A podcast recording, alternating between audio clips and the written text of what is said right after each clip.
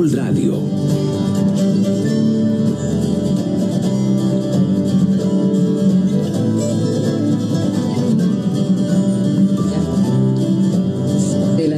56 minutos. Bienvenidos. Aquí empieza Hora 20 de Caracol Radio. Les damos la bienvenida. Vamos a hablar hoy de muchas cosas que están pasando por fuera de nuestras fronteras.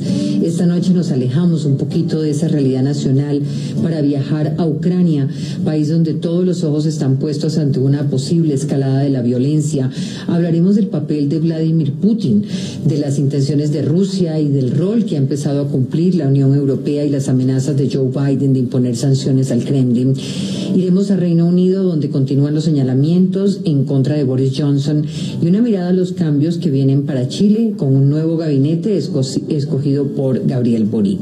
Saludamos a quienes están con nosotros, Carlos Augusto Chacón, abogado, magíster en seguridad y defensa director académico del Instituto de Ciencia Política Hernán Echavarría. Gracias por acompañarnos, doctor Carlos Augusto. Diana, muy buenas noches y muchas gracias por la invitación y un saludo muy especial a, a quienes nos escuchan a esta hora y a quienes comparten con nosotros este debate.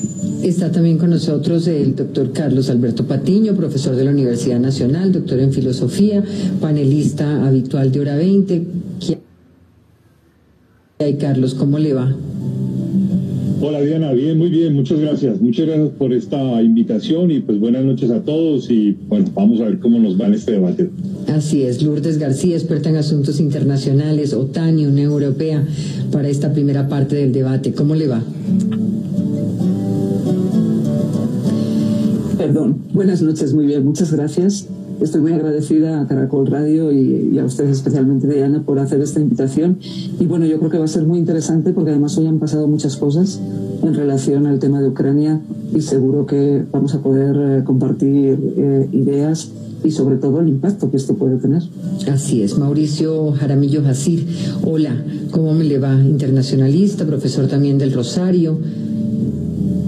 Hola, Mauricio. Hola, Diana, buenas noches eh, a todos mis colegas, qué bueno estar acá y muchas gracias por la invitación. Y está con nosotros Jesús Agreda, internacionalista también, magíster en asuntos políticos, económicos internacionales. Hola, Jesús. Hola, buenas noches, eh, Diana, Radio Escuchas. Eh, es un gusto estar aquí y sobre todo con, este grupo de expertos eh, que sin duda valoro muchísimo y que no veo hace algún tiempo y es un gusto poder verlos de nuevo. Qué bueno, un, un, panel definitivamente de lujo para un tema en el que necesitamos entender muchas cosas. Hablemos entonces de esas posibilidades del avance de la OTAN y de Occidente, sobre todo de la Unión Europea sobre algunas exrepúblicas soviéticas. Es una de las causas de esta alta tensión que se vive por estos días en Ucrania, Estados Unidos y la Organización del Atlántico Norte.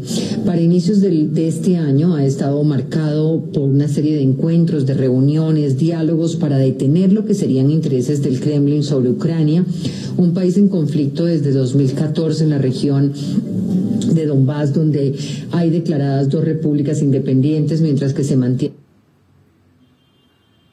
en un telón de fondo un conflicto en el este de Ucrania que deja 14.000 muertos y la pérdida de Crimea tras la anexión a Rusia desde el inicio de la guerra. Ahora, este año, Vladimir Putin ha presentado una serie de exigencias en el documento llamado Garantías de Seguridad para detener el ingreso de países como Ucrania y Georgia a la OTAN o el retiro de tropas y armamento de las fronteras limitadas después de 1997 en el acuerdo entre Moscú y la OTAN.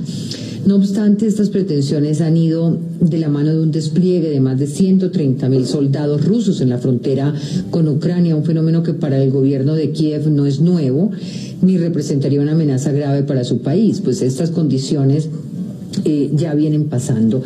Eh, se levantaron, han levantado polémica y sin, y sin, duda preocupación en la Casa Blanca y en Bruselas, pues empezaba a hablar de una posible invasión a Ucrania por parte de Rusia. Por ahora el Kremlin lo niega eh, pero la situación está allí, está allí y insisten que la OTAN no debería estar cerca de Rusia, mientras que Estados Unidos se mantiene en la idea de que un avance de tropas significaría el inicio de sanciones económicas o hasta la cancelación del gasoducto del Nord Stream.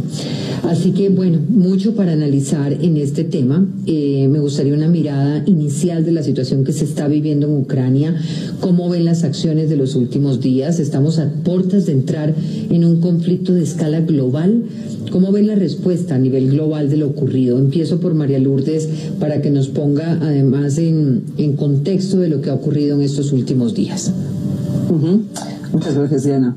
Bueno, la verdad es que en estos momentos eh, hay dos palabras clave, yo creo, eh, sobre lo que pueda pasar, que es la imprevisibilidad en torno a la reacción de Putin, especialmente pues después de que tanto Estados Unidos como el secretario general de la OTAN hoy hayan respondido por escrito aquello que tanto estaba reclamando eh, el presidente ruso en las últimas semanas. Las reivindicaciones de Moscú eran muy claras, que la OTAN no se expandiera hacia sus fronteras, que no incorporaran a Ucrania y Georgia, eh, que paralizaran toda actividad militar en Europa del Este, Asia Central y el Cáucaso, y la respuesta de Estados Unidos y de la OTAN pues ha sido la misma, ha sido un no. En ese sentido, bueno, pues eh, yo creo que Putin debía de saber cuál iba a ser la, respuesta. Por lo tanto, eh, la verdad es que creo que lo que pueda pasar en los próximos días, pues va a ser, no digo un poco más de lo mismo, pero sí eh, la continuación de las reuniones, en este caso del grupo de, Normandía, eh, en torno a, bueno, pues cuál, cuál puede ser el posicionamiento de los países de la Unión Europea.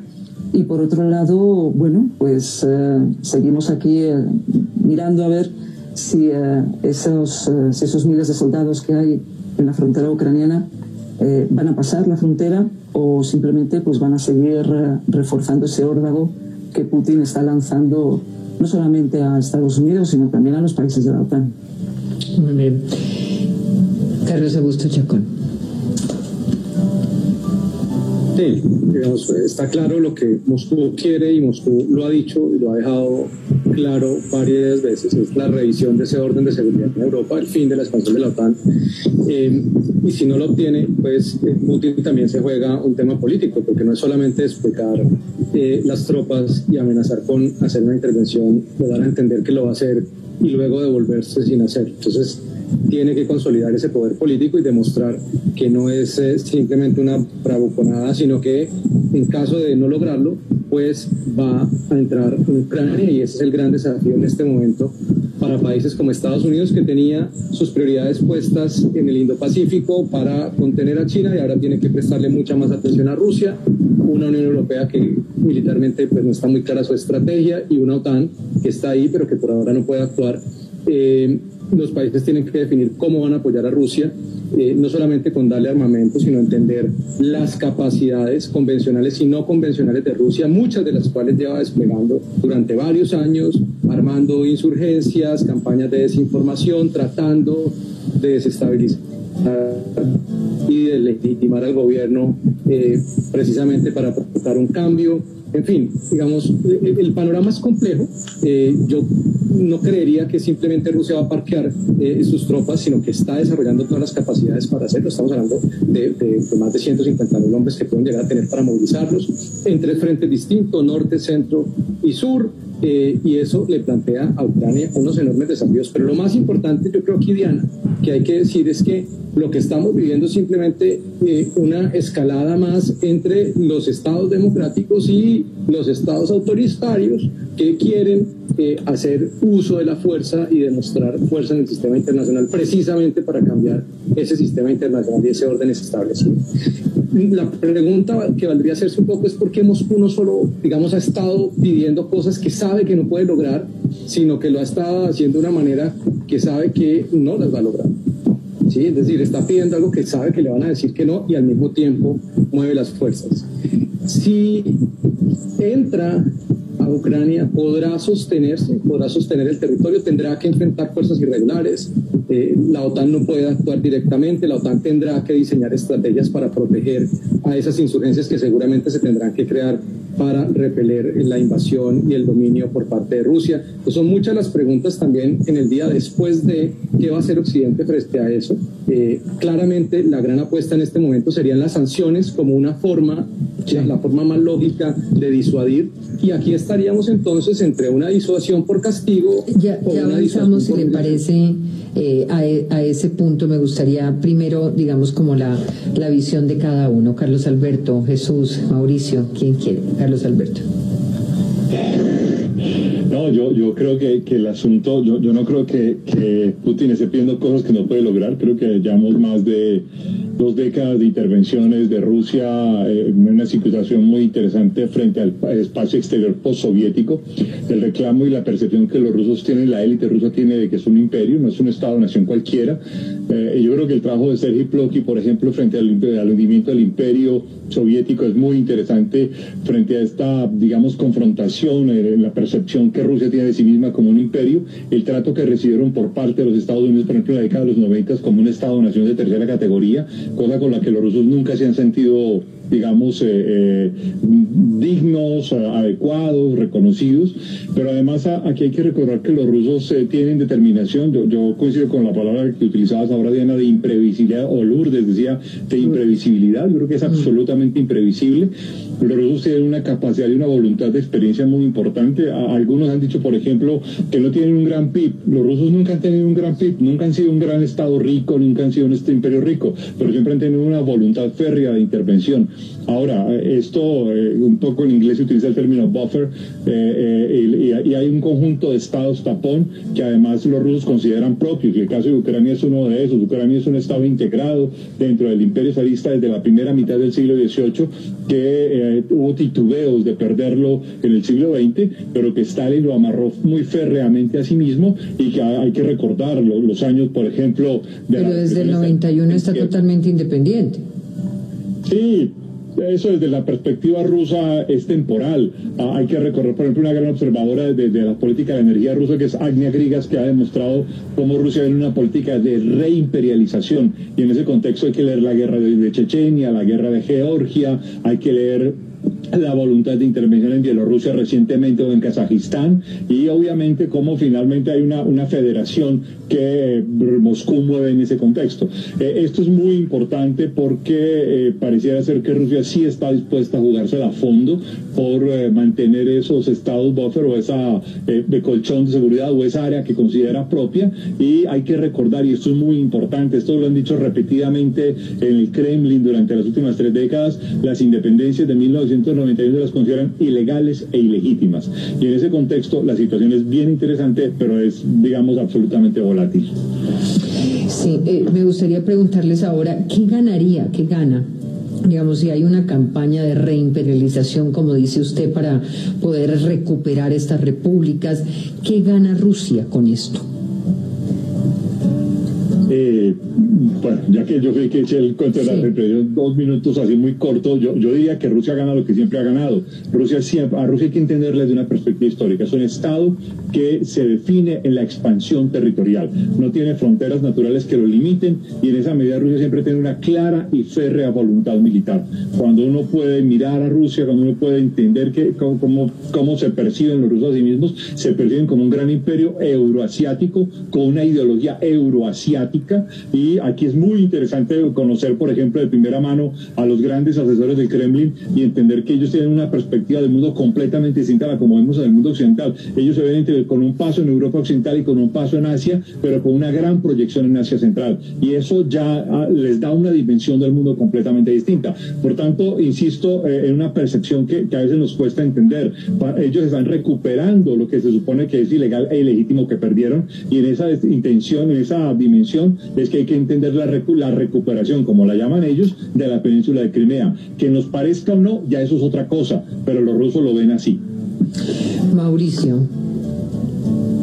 yo tengo, yo tengo otra lectura. Yo creo que acá estamos hablando mucho de, Rusia, de un ánimo expansionista que es imposible de comprobar. A mí me extraña que Carlos Alberto Patiño diga que está comprobado. Yo recordaría básicamente que Rusia no ha invadido a ningún país. Rusia intervino en Kazajistán o en Bielorrusia porque se lo han pedido en Georgia porque tenía básicamente un mandato y porque estaba ocurriendo un genocidio. Ahora, que en América Latina no le damos a las cosas por su nombre y no se hubiese hablado del genocidio en Osetia es, es otro cuento. Eh, ahora, si yo pongo en otro plano a la OTAN, intervención en Serbia, si pongo a la OTAN, intervención en Afganistán, pongo en la OTAN, intervención en, en, Libia con resultados absolutamente catastróficos. Lo que veo es más bien una campaña de expansión de la OTAN desde mediados de los 90, alterando un equilibrio geopolítico en Europa, eh, una política que es absolutamente agresiva. A mí, por ejemplo, me sorprende que no estemos hablando de la posición de Europa. Carlos Chacón me parece que fue el que dijo que no era clara. Si alguien tiene la posición clara son los europeos. Eh, Diana, mire, Estados Unidos, Australia, Reino Unido. Que ahí me gustaría, pero vamos poco a poco porque usted ha mencionado ahí un tema. Ya nos queda claro, digamos, como las posiciones que se han planteado. Usted hablaba de que lo que hay es una campaña realmente de expansión de la OTAN y menciona algunos ejemplos, con lo cual la negativa de Rusia frente a Ucrania de ese ingreso a la OTAN es precisamente para evitar eh, o para exactamente tenerlos controlados, con lo cual sí habría una intención de Rusia también expansionista en, en Georgia, ¿o no?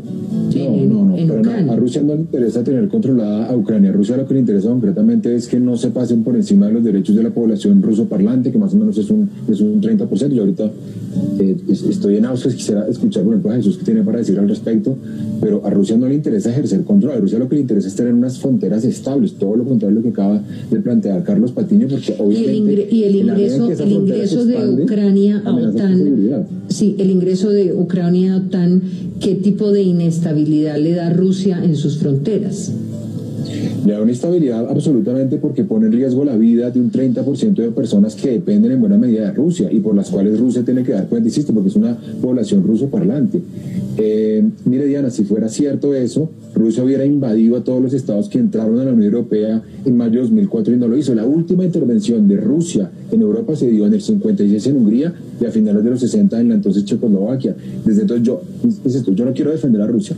Lo que estoy diciendo es que me parece insólito que nadie habla de una campaña agresiva de la OTAN que incluso ha sido denunciada por algunos países de Europa que han dicho que el tono que ha utilizado Estados Unidos es un tono alarmista, que no hay pruebas de que Rusia tenga interés en, invadir Ucrania como responsablemente lo dijo el presidente estadounidense.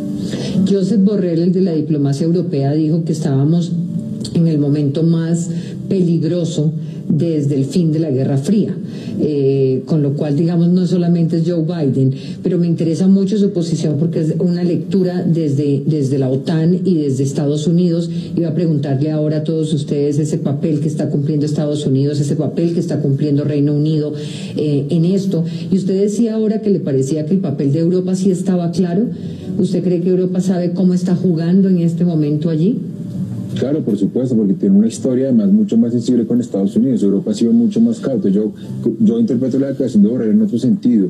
Y creo que Borrell, los europeos, han llamado a la calma no solamente a Putin, sino a los gobiernos de Australia, Reino Unido y Estados Unidos. Fíjense que los europeos no llamaron a sus diplomáticos porque han dicho no, no creemos que haya suficientes pruebas sobre la inminencia de una guerra. La inminencia de la guerra, o nos acercamos más bien, en la medida en que irresponsablemente Estados Unidos y Rusia empiecen esta, esta retórica de la escalada. Pero, pero no existen pruebas efectivamente de que Rusia, es, imagino que habrá informes de inteligencia, pero, pero es la misma retórica que en Irak. Así nos convencieron a todos y se metieron a Irak. Ah, dijeron lo mismo en Libia y se terminaron metiendo en Libia. Lo mismo dijeron en Serbia y hoy, hoy los Balcanes occidentales son un absoluto desastre. Entonces yo lo que creo es que aquí la OTAN está tratando de reinventarse porque es una OTAN básicamente que ha, que ha fracasado. Jesús Agreda. Bueno, eh, escuchando verdad, le toca desenmarañar esto. Sí, eh, y la verdad, digamos, en este caso específico quisiera asumir una posición, digamos, un poco más central. Me parece que, que todos tienen, digamos, posiciones extremadamente importantes y sobre todo muy interesantes desde el punto de vista argumentativo. entiendo a, eh, por ejemplo, Carlos Alberto, claro que sí, desde, digamos, desde la perspectiva de Ucrania, eh, se habla de dos invasiones ya, digamos, en algunos círculos ucranianos ya se habla de dos invasiones, eh, donde efectivamente Ucrania terminó perdiendo una península, que es la península de Crimea, por supuesto. En Georgia también se habla de invasiones. Pero de nuevo, eh, tal como dice Mauricio, también es un discurso que hemos visto solo desde un lado, ¿no? Es decir, si vemos la perspectiva rusa y si vemos el argumento ruso, el argumento que se utilizó era ese, tal como Mauricio lo mencionó bien. Es decir, la defensa de una minoría rusa que no tiene otra protección dentro del territorio. Es decir, que finalmente el único garante de su seguridad termina siendo el Estado ruso. Y ese es de alguna forma, digamos, el gran temor que tienen los estados bálticos, ¿no? Estonia, Letonia, Lituania, que consideran que de alguna forma Rusia podría utilizar ese argumento. Por otro lado, hablando de la OTAN, también tenemos dos posiciones. Es decir, en primer lugar, si nos ponemos desde Occidente, uno puede decir, bueno, la OTAN es un órgano de seguridad que de alguna forma, o es una organización de seguridad que de alguna forma se ha adaptado, se ha intentado adaptar al, nuevo sistema sin Unión Soviética, ¿no? Que ha intentado expandirse partiendo del supuesto de que de alguna forma parte de unos principios universales, es decir, de un modelo y una serie de creencias que son universales por los cuales, por lo cual la OTAN, digamos, no debería ser percibido como enemigo por nadie. Es decir, es una organización que termina basándose en unos principios que son colectivos defendidos por todos. Pero en términos reales es una idea bastante idealista en la cual, digamos, se excluye la posibilidad de otras interpretaciones del orden internacional, de estructuras políticas, de estructuras económicas, incluso estructuras sociales, que no son occidentales o que no son, digamos, los mismos que comparten los países miembros de la OTAN.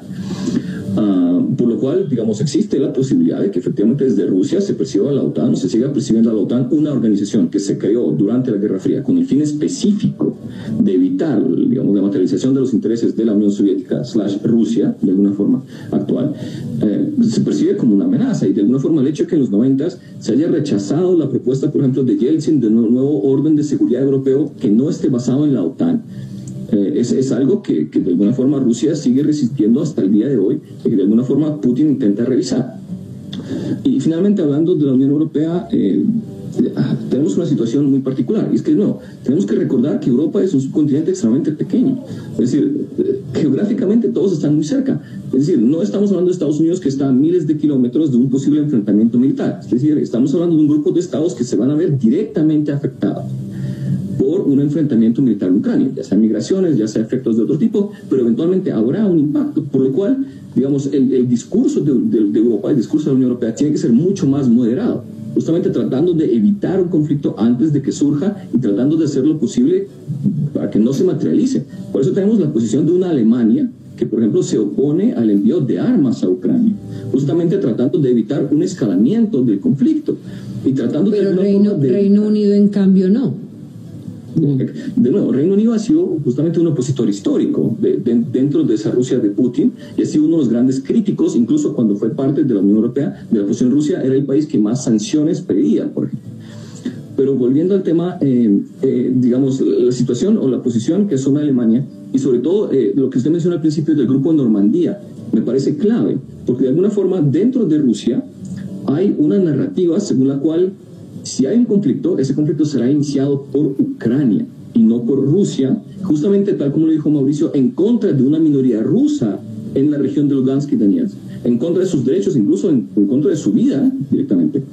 Eh, por lo cual, de alguna forma, se asume que Ucrania va a iniciar una guerra y Rusia deberá responder debido a que Ucrania no va a respetar los acuerdos de Minsk. Y en la medida en la cual, eh, eh, digamos, el formato de Normandía es el espacio para la creación del acuerdo de Minsk, eh, me parece que la participación de Alemania y Francia como garantía de que efectivamente Ucrania no será el que inicie el conflicto puede ser la clave para reducir el potencial enfrentamiento militar, porque sería una garantía de que efectivamente Ucrania no va a ser el agresor. Yo acá tengo dos preguntas adicionales eh, sobre este tema para todos. Eh, ¿Hasta qué punto creen ustedes que hay una situación de guerra inminente? realmente, que vamos a poder entrar en una situación de guerra, como dice usted, provocada desde Ucrania o provocada desde Rusia, eh, y un poco en dónde quedan los ucranianos y el gobierno de Kiev en esta situación.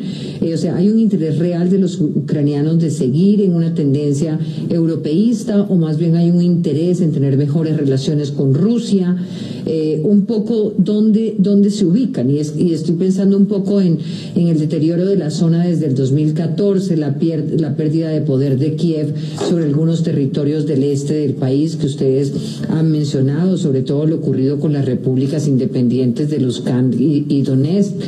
Eh, de alguna manera, ¿cómo, cómo ven la, la inminencia, teniendo en cuenta lo imprevisible de Putin, pero sí analizando lo que está haciendo Estados Unidos, la Unión Europea, la OTAN?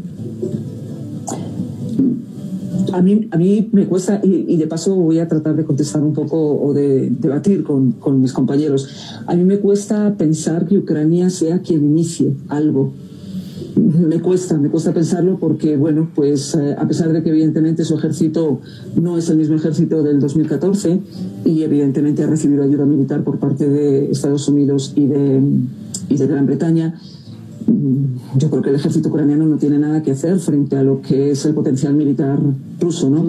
Me cuesta también trabajo, eh, y lo digo por, por, lo que ha dicho Mauricio, no sé, a lo mejor eh, pues, sería interesante debatirlo, me cuesta trabajo pensar que la entrada de Ucrania eh, en la OTAN fuera una violación, pudiera suponer una violación de los derechos de los ciudadanos filorrusos que viven en, que viven en Ucrania.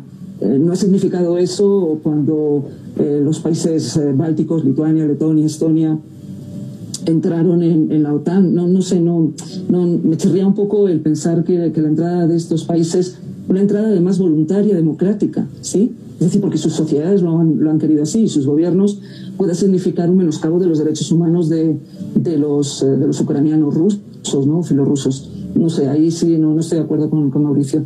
Y en cuanto a si sí guerra o no, mmm, yo creo que a nadie le interesa un conflicto bélico eh, en estos momentos, ni tan siquiera a la, propia, a la propia Rusia.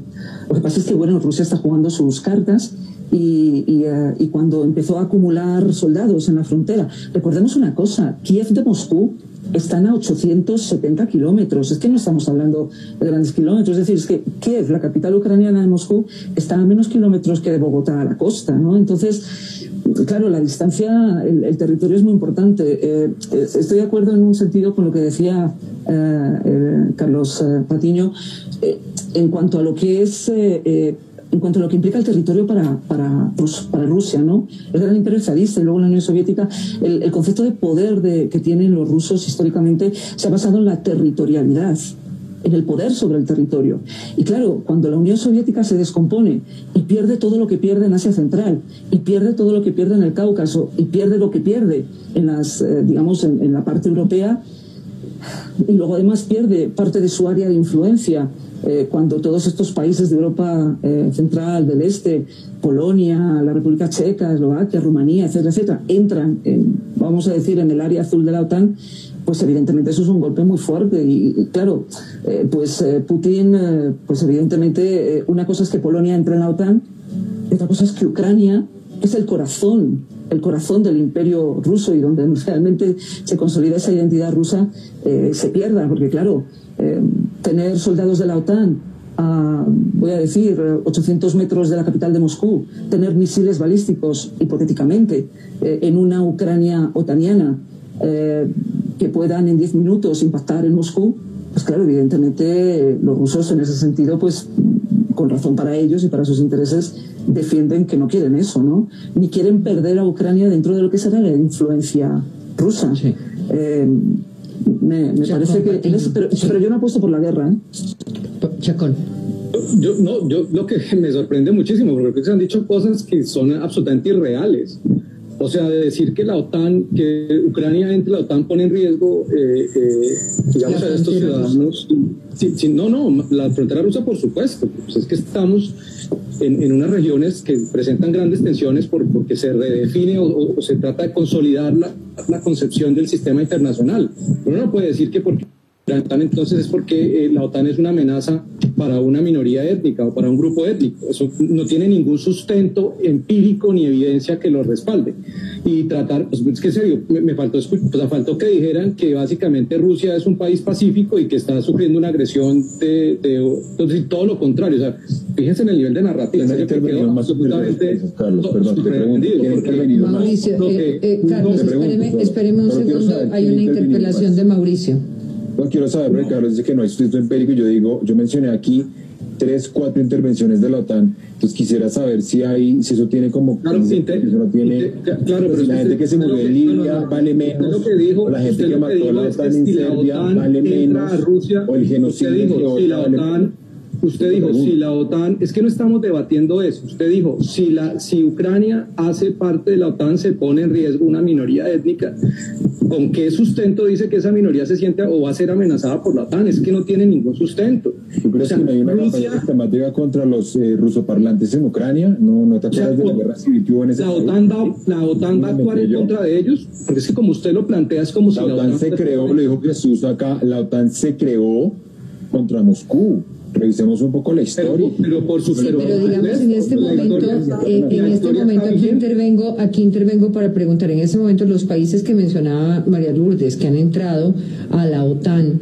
eh, han planteado algún tipo de, violación para estas minorías eh, posteriormente. Me gustaría un poco dirimir y tratar de entender el argumento de Mauricio, que pues me parece interesante y me gustaría que eh, contraargumentáramos sin descalificar. Eh, son, los países más hostiles frente a Rusia hoy en día, son los países que lideran en el seno de la OTAN y la Unión Europea la política de sanciones contra Rusia, son los países que ondean la bandera de Rusia como una amenaza para el sistema internacional. Muy bien, eh, termine, doctor Chacón. Ah. Y ya voy con Jesús eso no demuestra, digamos, la afirmación, eso no, no es un sustento a la afirmación de que se pone en riesgo a, a, ese sector de la población. Lo cierto es que desde 2014, Putin y Medvedev sí han actuado internamente, eh, transmitiendo mensajes y poniendo en marcha una campaña de propaganda en contra del liderazgo ucraniano lo denominan extremista, corrupto, controlado por extranjeros, eh, permanentemente, incluso, eh, digamos, eh, hasta con mensajes muy fuertes llamando precisamente a atacar a esos ucranianos que no están de acuerdo con Rusia. Es decir, están creando una narrativa en contra de eso. Lo que, lo que es cierto, eh, eh, Diana, es que hay que reconocer que Rusia está movilizando las tropas a la frontera y en este momento, eh, pues Ucrania tiene que recibir la cooperación necesaria para enfrentarla.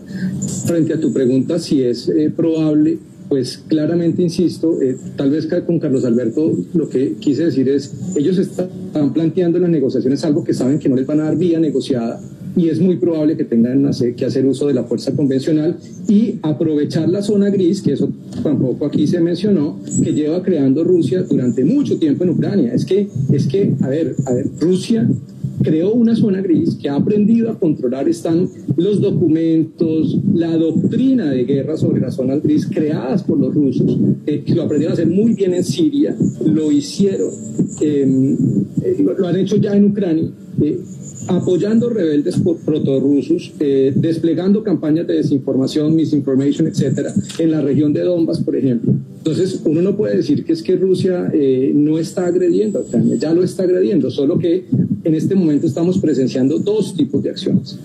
Una amenaza irregular de baja intensidad que ya viene llevando a cabo unas operaciones de mucho tiempo, de varios años, y ya en este momento una amenaza convencional, lo que nos pondría en un escenario de una guerra híbrida donde Rusia se enfrentaría a una Ucrania que tiene unos pocos escenarios de victoria y ya tendría que estar pensando eh, cuáles serían las tácticas para enfrentar ese poderío militar, mientras que eh, Occidente, gracias a Estados Unidos, la OTAN y la Unión Europea, mira. Y frente al tema de los europeos, termino con esto, Diana, creo que no hay una estrategia clara por una razón, y es que desafortunadamente un país como Alemania se volvió dependiente energético de Rusia, y eso hace que hoy Alemania eh, juegue un papel casi que de apaciguador, pero no hay que olvidar lo que pasó cuando Occidente jugó a apaciguador pues Rusia se anexó Crimea.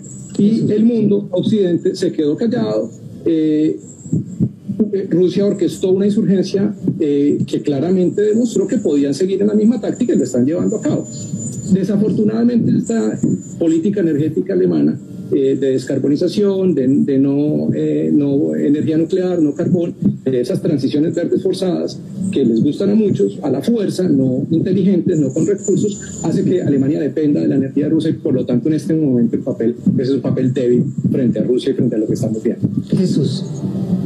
Eh, sí, Carlos, tiene razón en muchas cosas, pero de nuevo, no podemos irnos a extremos y lo que dijo Mauricio de alguna forma tiene sustento y, y es muy claro. Por ejemplo, eh, como consecuencia de la separación de la Unión Soviética, ¿cierto? Quedaron algunas minorías rusas en Estonia, Letonia y Lituania, eh, que llegaron como consecuencia de un proceso de rusificación brutal, por supuesto, con asesinatos y demás. Pero Cuando la Unión Soviética se separó, Estonia, pues los países bálticos, justamente para tratar de, de, reducir la influencia rusa, implementaron una política bastante curiosa, donde la ciudadanía se adquiría a través de la presentación de un examen en el idioma local. ¿Y eso qué significa? Que básicamente los rusos que vivían en esos países y que no sabían el idioma local del país en el que vivían, ah, si no hablaban ruso porque eran parte de la Unión Soviética, pues no podían presentar ese examen, es decir, no podían tener derecho a la ciudadanía. ¿Y eso qué significa? Que no, básicamente no tenían derechos políticos. Y eso finalmente afecta directamente la seguridad de esas personas. Pues sí, no los van a matar, no los van a perseguir y asesinar, pero finalmente su participación y su expresión y su voz política simplemente se elimina. Eh, lo que dice Mauricio de alguna forma yo lo entiendo en esa misma dirección en Ucrania. El punto es que en Ucrania efectivamente hay una minoría muy significativa que habla ruso, como consecuencia justamente de la Unión Soviética y como consecuencia de su educación, donde hablan ruso. Por ejemplo, yo nací en Ucrania, yo nací en la Unión Soviética en su momento, y yo hablo ruso. Cuando yo fui a Ucrania hace algunos años, todos hablaban, pues en la parte occidental, todos hablaban ucraniano de alguna forma puro y eso hacía que sea muy difícil para mí comunicarme, por ejemplo, con las personas. Y debido al contexto, cuando hablaba ruso, no me recibían muy bien, siendo ucraniano. ¿Y eso qué significa? Que de alguna forma, si Ucrania entra en la OTAN, es bastante probable que se asuma una posición mucho más fuerte desde el punto de vista nacionalista ucraniano, cosa que ha estado pasando en 2004 y 2014, donde grupos nacionalistas ucranianos sí se vieron con fuerza. Entonces, de alguna forma yo pensaría que puede surgir un gobierno en Ucrania que asuma una posición nacionalista y asuma, digamos, posiciones en esa dirección. Es decir, por ejemplo, prohibiendo el ruso como idioma, eh, como segundo idioma o idioma oficial o oficial en Ucrania. ¿Y eso qué significa? Que una buena parte de la población ucraniana, pero que habla ruso y no ucraniano, simplemente quedaría excluida de la vida política y de la vida social dentro del país. Y eso, pues finalmente es, es, un ataque a esa población. No, no estoy justificando la intervención rusa bajo, bajo esa base. Pero lo que sí quiero mostrar es que efectivamente pueden haber algunas repercusiones de ese tipo. Y volviendo muy rápidamente a la pregunta que Diana planteaba sobre la inevitabilidad de la guerra, me parece que en este contexto eh, hay, hay, digamos, algo estratégico y es la península de Crimea, que ya se mencionó una y otra vez. Porque de nuevo, Crimea es esencial, Rusia puede ejercer un control sobre el Mar Negro, eso, eso lo sabemos. Pero el problema es que es una península, sin conexión terrestre fuera de un puente con Rusia, lo que hace que contener y mantener el control sobre esa península es muy difícil. Por lo cual, si hay un conflicto, y es una interpretación completamente personal, no será para tratar de tomarse toda Ucrania, porque me parece que Rusia entiende que no es viable debido a la oposición abierta que habrá en la población, eh, mayoritariamente ucraniana, claro. Tengo que hacer una pausa. sí. Tengo que hacer una pausa, ya regreso con ustedes.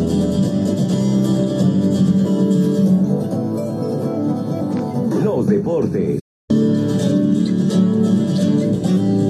Estamos aquí nuevamente y estamos hoy con un panel eh, de lujo realmente para poder entender lo que se está jugando en Ucrania. Una última pregunta antes de pasar al segundo tema internacional y, es que, o, no una última pregunta, pero sí un poco preguntarle a Carlos Alberto Patiño eh, qué está pasando con Joe Biden y su retórica frente al tema. Eh, algunos hoy decían en el país, precisamente en el diario El País, que hay un rol en el que parecería Biden más preocupado que los mismos europeos. ¿Usted lo ve así? Está el micrófono cerrado, Carlos Alberto. Ya. Creo que han sido un poco desafortunadas las intervenciones de Joe Biden en el sentido en que no, no, digamos, no ha sido muy claro, ha tenido una ambigüedad, un día dice que va a haber una invasión fuerte, otro día trata de moderar el asunto, va y viene, no es claro, y eso también se ha reflejado en las negociaciones entre Anthony Blinken y Sergei Lavrov, el marco de la OTAN, la presencia de Jens Stoltenberg, que es, digamos, bastante importante y esa ambigüedad ha sido clara.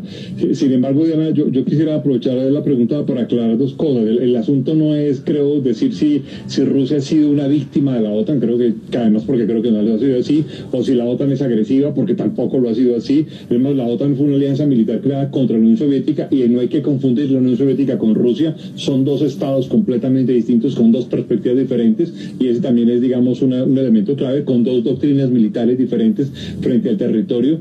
Pero aquí sí hay, digamos, una disputa de fondo muy, interesante eh, por cómo se define eh, Europa, Europa central y, oriental, eh, donde solo quiero citar, por ejemplo, un caso muy interesante frente a la OTAN y es el ingreso voluntario. Hay que recordar que más del 70% de la población, por ejemplo, de un pequeño país que es Bosnia y Herzegovina, apoya, apoya el ingreso de Bosnia y Herzegovina a la OTAN porque es la única garantía de seguridad que tienen. O también ha sucedido más allá, digamos, de las explicaciones que se en el caso de Ucrania todo este asunto. Y hay que recordar, por ejemplo, ahora citaba a Sergi eh, frente al, al, ocaso del Imperio Soviético, eh, la visita que hace George Bush padre a, Kiev, por ejemplo, en, junio de 1991, y se encuentra con un congreso eh, ucraniano en el marco de la Unión Soviética que se suponía que eran comunistas y eran completamente nacionalistas. Y bueno, todo este montón de cosas muestra que aquí hay una historia mucho más compleja, es un asunto mucho más complicado que decir si uno ha sido agresivo o no. Pero sí es claro también que, digamos, Rusia tiene una posición clara frente a ese asunto y creo que hay una ambigüedad diplomática, entre otras, del mundo occidental, entre otras porque hay una debilidad militar del mundo occidental en términos estratégicos frente a la fortaleza que Rusia tiene y que es una fortaleza clara. Hay una pregunta acá que, que tiene relación, pero que nos acerca más a América Latina y el vicecanciller ruso Sergei Ryabkov dijo hace dos semanas que no se descarta un despliegue militar ruso en Venezuela y Cuba. Anunció que antecedieron eh, a un diálogo que sostuvo Putin con el presidente cubano Miguel Díaz Canel, en el que se habló de una cooperación estratégica y acercamientos diplomáticos. Ese diálogo se extendió hasta Miraflores, pues Putin también habló con Nicolás Maduro sobre apoyo mutuo y defensa de la soberanía. Otro hecho que ha sido coincidencia en los últimos días es el pedido ruso al de Colombia, del gobierno ruso al de Colombia para que se restablezcan las relaciones con Venezuela. A mí me gustaría un análisis, Mauricio, suyo sobre cómo ve estas acciones de los últimos días del Kremlin sobre Venezuela y Colombia, dos aliados eh, pues claves allí eh, para Rusia. Yo estoy de acuerdo con lo que acaba de plantear eh, Carlos Alberto Patiño. Yo creo que uno no puede equiparar la relación que tuvo la Unión Soviética con Cuba, que era una relación de aliados en la que la Unión Soviética estaba obligada a asistir a Cuba. Me parece que lo que hay claramente es una Rusia a la que le interesa defender a rajatabla en el mundo el principio de no intervención.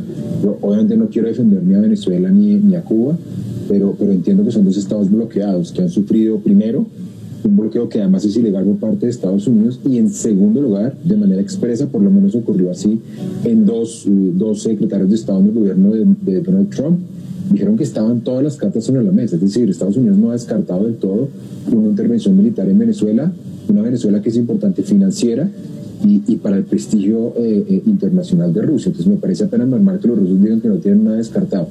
De allí a pensar que va a haber un despliegue militar ruso en Venezuela o en Cuba, pues me parece que es una locura. Rusia no tiene esa fuerza, no le interesa, es muy costoso y con esto de una vez digo, estoy de acuerdo con, con María Lourdes, la posibilidad de guerra es catastrófica para los rusos. Cada vez que se evoca la posibilidad de guerra, Rusia es sancionada y sufre su economía en momentos en que lo interesa. Al único, a la única a la que le interesa la guerra es a la, es a la OTAN. Muy bien. ¿Alguno sobre este tema? ¿Alguno adicional sobre este tema? ¿O, eh, Jesús? ¿O nos pasamos a, Solo, si me, solo me permite, Diana, pues es que es ingenuo decir que Rusia no lleva ya décadas en América Latina y especialmente en Venezuela. O sea, los contratistas rusos en la frontera. No, pero nadie ha dicho que no estén, nadie ha dicho que no estén los contratistas. Lo que no, lo que se ha dicho en este instante es que no hay un interés de un despliegue militar ruso en, en Venezuela, que es distinto en Venezuela y en Cuba no que no estén y que no haya intereses, digamos, eh, económicos y de contratistas. Eh, yo, yo sí quisiera intervenir al respecto. A mí, a mí sí me, me, me parece muy interesante porque es que no hay que no, no hay que, digamos, son asuntos que van atados y cuando las competencias globales se, se, disparan entre grandes potencias, este es un asunto que genera repercusiones globales también. Claro, y, y, hay, hay, un poco lo que a mí se me viene a la cabeza, si podríamos, eh, o sea, el primer recuerdo antecedente es esa crisis de los misiles Kennedy Castro que nos devuelven pues a esa guerra fría que no es la 2.0. Entonces, por eso un poco pensando en, en si hay algún tipo de ramificaciones, ¿no? De, de lo que estamos viviendo viviendo para, para el continente. Claro, yo, yo, yo, es que, yo creo que, que es que la, el gobierno de Putin ha sido muy hábil en reconstruir alianzas o, buscar alianzas nuevas. Y, esto no hay que desconocerlo, en eso no hay que tampoco, digamos, pasarlo por encima. No es, no es una pequeña cosa. Eh, esos mensajes que tú decías ahora eh, eh, del gobierno de Rusia hacia Colombia han pasado un poco inadvertidos en la política colombiana, un poco por el carnaval nacional, el carnaval nacional que nos mantenemos permanentemente, pero eso no es, eso no es, no es, no es, no es, gratuito no es para nada es menor, es muy serio, es un asunto estratégico de fondo muy claro, donde además Rusia ha creado un, triángulo estratégico muy interesante, muy importante y muy desafiante entre Venezuela, Cuba y Nicaragua, y, luego tiene relaciones muy, privilegiadas en otros países. Eh, de hecho, hay que recorrer, por ejemplo, que cómo, cómo distribuye las, las ventas de armas de Rusia en América Latina, y son bastante interesantes. Eh, Chacón, usted tenía la palabra. Termine, por favor, su argumento. No, yo creo que ya Carlos Alberto lo, lo, completó. Lo que hay que entender es que el mundo actual, los conflictos, la injerencia, la interferencia, las intervenciones no necesariamente son con fuerzas convencionales, las fuerzas irregulares, la creación de zonas grises, las amenazas asimétricas, las campañas de desinformación en lo cual Rusia lleva mucha ventaja porque para eso se preparó, porque sabe que enfrentar a Occidente con unas fuerzas convencionales muy grandes que pueden sostenerse en el tiempo y que a ellos les cuesta mucho más, pues desarrolló esas capacidades y son las que han implementado y las que lleva en América Latina desplegando desde hace mucho tiempo. Entonces, por eso decía, no solamente contratistas civiles, contratistas y mercenarios militares, el despliegue de drones en la frontera, el apoyo a las Fuerzas Armadas Nacionales Bolivarianas. Es decir, Rusia lleva haciendo presencia en América Latina mucho tiempo a través de algo que amenaza a Estados Unidos. Es que Estados Unidos puede ganar guerras convencionales, hace mucho tiempo no las gana, pero las guerras de cuarta generación no las gana Estados Unidos, no gana en Afganistán, no gana en Siria, no gana en Yemen, y, y, a Rusia le interesa desplegar ese tipo de guerra en una región que es América Latina, donde sabe que Estados Unidos pues le queda muy difícil, la opinión pública ahora mismo no va a apoyar un tipo de, de digamos, de acciones de esa naturaleza. Jesús pedía la palabra y María Lourdes. Sí, creo que Lourdes había pedido primero. Entonces, tranquilo. Eh, yo en este caso, fíjense, estoy de acuerdo con Mauricio. Yo no creo. Es verdad que hay presencia militar, evidentemente. Es verdad que hay, bueno, intereses, eh, intereses comunes eh, entre Venezuela, Cuba, Nicaragua, de tener voy a decir en este caso, un apoyo de Rusia, tanto desde el punto de vista armamentístico como de, otro tipo, ¿no?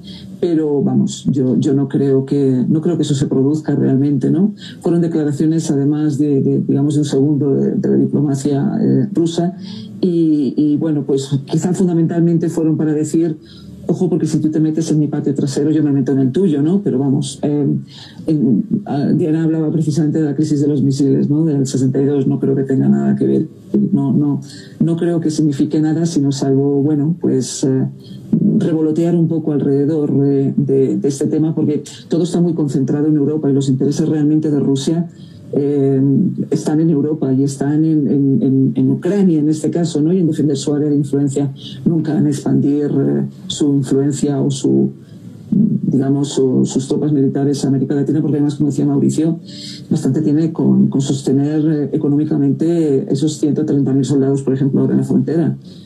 Rusia no tiene poder económico para, para expandirse, como por ejemplo si lo tiene China, ¿no? En ese sentido. Mauricio Jaramillo. Eh, perdón, Jesús Jesús. Jesús, Jesús. Eh, no, yo estoy, estoy, de acuerdo con ustedes. Es decir, efectivamente me parece que, digamos, económicamente, eh, digamos, el, mercado internacional no está para, para, que Rusia pueda sostener ese tipo de intervención. Pero se me ha surgido una idea en los últimos días y es, pero hasta qué punto, por ejemplo, Maduro no estaría interesado en financiar una presencia rusa en Venezuela como un mecanismo de seguridad para su propia estabilidad política. Y en ese contexto me parece que los intereses podrían mezclarse, es decir, Rusia podría poner la fuerza, y Venezuela podría intentar financiar ese tipo de presencia. Y me parece que ambos podrían ganar. Y ahí, eh, sé, que, sé que de nuevo estamos aquí imaginando futuros completamente alocados, pero hasta cierto punto, ¿qué tanto se podría beneficiar una Venezuela eh, y, su gobierno, el gobierno de Venezuela, de una presencia rusa en la región, no solo como mecanismo de estabilidad política interna, sino también como una palanca para ejercer mayor presión en la región, de alguna forma. Porque una cosa es Venezuela sin presencia de bases militares rusas, otra cosa es Venezuela con presencia de bases militares rusas, que tal vez ya sea mucho menos, eh, digamos, presionable, tal vez no sé si sea la palabra, pero pero, pero no sé hasta qué punto podría ser un actor un poco más relevante dentro de la región. Muy bien, eh, voy a dividir eh, lo que nos falta porque tengo escasamente 10 minutos y dos temas. Entonces, eh, les pido que escojan quiénes hablan de Reino Unido y quiénes hablan de Chile. Entonces, hago la primera pregunta y es, quiero mirar en la situación que tiene el Reino Unido hoy, eh, si son realmente amplias las posibilidades de que avance una moción de censura en contra de Boris Johnson. Para nuestros oyentes, Boris Johnson pues atraviesa eh, por una situación crítica debido a las llamadas fiestas, 15 fiestas en el 10 de Down Street, que es la residencia del como primer ministro durante la época de las cuarentenas.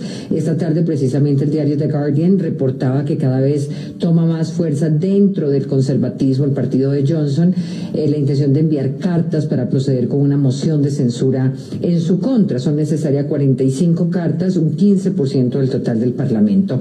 ¿Quién tiene una, una quiere participar sobre este punto? 30 segundos. Hágale, Patiño y María Lourdes. Cuando arrancó eh, Johnson, además que venía precedido de su debate con Mary Bird y como es filólogo y todo este montón de cosas, eh, muchos pensamos que sería Boris el breve, pero no hay que subestimar a, Boris Johnson. Ha, sobrevivido, ha capeado, ha vuelto, ha ido, se ha tomado el pelo del mundo pero eh, sí, pero, pero además, de, además de, sus, de sus errores, sus mentiras, arrastra el fracaso del Brexit. A, yo, a, mí esto me parece, digamos, un poco loco que los ingleses no hayan echado del poder a, Johnson, pero se mantiene. Y es lo, lo más paradójico de todo. María Lourdes. Hoy eh, eh, Boris Johnson volvió a decir que evidentemente él no iba a renunciar ni que iba a presentar la división. Por lo tanto, todo queda en manos de que precisamente hay una mayoría suficiente para, para por ejemplo, pues hacer una moción de, confianza y poder, eh, poder echarlo. Yo no creo que se vaya a producir. Además, es que las circunstancias, tanto internas como externas, pues hacen difícil que haya una mayoría de conservadores que decidan precisamente en estos momentos cambiar de primer ministro y meterse en una guerra dentro del partido por ver quién puede sustituirlo, aunque pareciera que su ministro de, Hacienda sería el más el mejor colocado, ¿no? En ese sentido, yo creo que Boris Johnson, eh, perdón, Boris Johnson va a esperar al informe de la Policía Metropolitana, de la MET, en torno precisamente a si incumplió o no eh, pues los protocolos, que evidentemente los incumplió, y, eh, y, creo que él va a aguantar.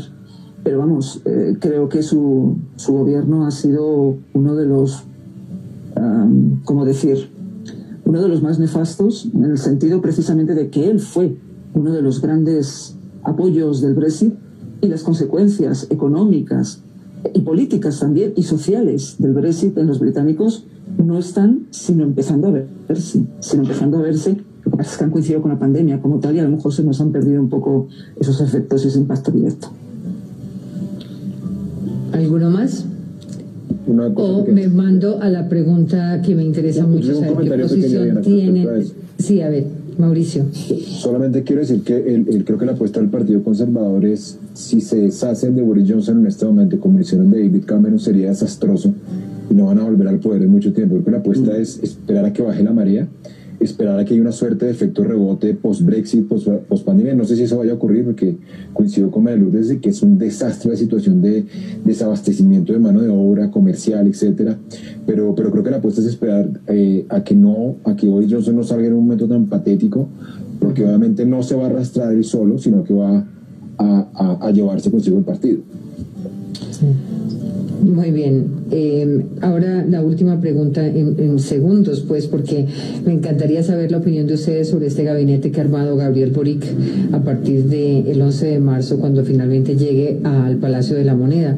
Un equipo conformado en su mayoría por mujeres, edad media de 49 años, e incluye personas que pertenecen a partidos políticos diferentes al de Boric, eh, incluso a personas con amplia trayectoria en instituciones chilenas. El caso del ministro de Hacienda, Mario Marcel, eh, así como la nieta de Allende. Eh, un editorial del país en América planteaba que con este equipo se abre un compás de espera en Chile. ¿Están de acuerdo con esa visión? ¿Lo sorprendió? Yo creo que, sí, si me permites... Ah, pero María Lourdes sí vas a intervenir. No. No, ah, no, si me permites, pues yo Claro. Claramente, vamos el anuncio, pero hay que ver quiénes están en ese gabinete, ¿no? El, perfil de las personas que entraron eh, muy bien por el ministro de Hacienda, esperemos que, que, se mantenga, un hombre pro mercado, pro instituciones, pero bueno, está Camila Vallejo, ¿no? Abiertamente, pues, eh, si se quiere, en la línea del chavismo o de la del socialismo del siglo XXI. Eh, Giorgio Jackson, sancionado y multado por el Comité de Ética de la Cámara de Diputados en un caso de engaño por ingresos. Janet Vega, nombrada al Ministerio de Desarrollo Social, involucrada en un escándalo eh, sobre pagos desconocidos a clínicas, en fin. Claramente un gabinete no solamente cuestionado, sino que va en la línea de la propuesta política del presidente, un presidente que además tiene que esperar a lo que salga de la convención constituyente, una convención constituyente que también hemos visto tiene una tendencia muy marcada. Ambas fuerzas, es decir, tanto el nuevo gobierno como esa constituyente, están decididas a actuar en contra de lo que Chile ha logrado en las últimas décadas. Es decir, un cambio muy fuerte en el enfoque de instituciones de democracia liberal, de libre mercado, eh, soportadas en la narrativa de lo que vimos en septiembre del 2019, que lo que nos eh, pone es en un escenario de mucha incertidumbre sobre lo que va a pasar con un país que pues claramente era el faro de desarrollo, uno de los países con mayor movilidad social de la OCDE, uno de los países eh, con mejores indicadores en todos los eh, sentidos socioeconómicos y que tanto la constituyente como el nuevo gobierno ha prometido cambiar radicalmente acusando al neoliberalismo de unos problemas que, pues, que en muchos casos ni siquiera son reales. Pero no la constituyente ni el nuevo gobierno, eh, el pueblo en la calle fue el que provocó el cambio, ¿no? Claro, y, bueno, y una abstención, y una abstención también superior al 55% en las presidenciales es un mensaje que hay que tener en cuenta. A veces las abstenciones dicen mucho también de lo que, de lo que pasa. Señora. Lourdes, creo que pidió la palabra. No, yo, yo Mauricio. Ah, no sé si Lourdes la pidió. No, yo no la he pedido, pero bueno, ya, ya como me mandan... Ah, Lourdes y Mauricio. Lourdes. Yo, bueno, eh, hoy viene una entrevista muy interesante en la BBC News eh, de más de dos horas con, con, con Boric, ¿no? Y bueno, pues em, yo creo que él puede seguir la brecha eh, o el camino, fíjense, trazado por más, creo que está más cerca de Bachelet que del Partido Comunista chileno. Y eso eh, me parece interesante, simplemente digo eso.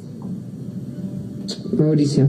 No, yo voy a decir que lo, que dice Carlos de, de, Camila Vallejo es, eh, demasiado sesgado. Es decir, Camila Vallejo es una líder estudiantil como, como Gabriel Boric, tiene una trayectoria igual. Eh, lo que pasa es que no tiene complejo con ser, con ser comunista. Eh, Gabriel Boric ha aclarado mil veces que no va a tocar la economía de mercado y coincido con María Lourdes, ganó porque se acercó al centro, se acercó a Yasna Provost, a Marco Enrique Somominami. En realidad, quien ganó en Chile fue la centro izquierda y no el Partido Comunista, que en esa coalición de partidos que acompañan a Gabriel Boric es absolutamente minoritario. Entonces, plantear un poco que va a haber un abandono de ese modelo de economía de mercado es, simplemente sonar una alarma eh, para la cual no hay ninguna evidencia empírica. Y ojo, ojo, la Comisión Constituyente no tiene una línea ideológica clara. De hecho, está absolutamente fragmentada. No hay ninguna fuerza política que pueda estar por encima de otras. Digamos que eso es una alerta, pues es una lectura desde la derecha que cualquier cosa que vuela a centro, progresismo, izquierda, ambientalismo, derechos de cuarta generación, pues lo meten en el misma, en el mismo esquema del, del castrochavismo. Pero la política en Chile está bastante fragmentada y lo que ha hecho Boric es congregar a sus sectores del centro izquierda y obviamente de la, de la, de la extrema izquierda eh, para su proyecto político, pero eh, de ningún momento mintió y el modelo chileno me parece que está, está en tela de juicio, pero saldrá, insisto, de un proceso de negociación, no, no lo van a imponer. Me quedaría con ustedes muchísimos programas más y nuestra audiencia también que se ha conectado de manera masiva hoy eh, a través de las plataformas digitales para hablar de lo que ocurre por fuera de nuestras fronteras y que tiene que ver también con Colombia. Gracias a todos por su argumentación desde el lugar desde el que hablen, desde la orilla del que hablen, desde los conocimientos que tienen. Gracias, gracias por estar aquí en Hora 20. Gracias. Muchas gracias. Gracias. Gracias, presentación. Gracias, feliz noche.